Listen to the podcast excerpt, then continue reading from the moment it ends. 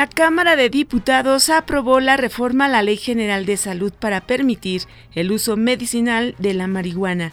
Con motivo de la celebración del Día del Trabajo este lunes 1 de mayo, sucursales bancarias, la Bolsa Mexicana de Valores y demás entidades financieras en el país suspenderán sus operaciones al público. Tome previsiones, está cerrada la circulación vehicular en el circuito de la Plaza de la Constitución debido a un concierto en el Zócalo Capitalino.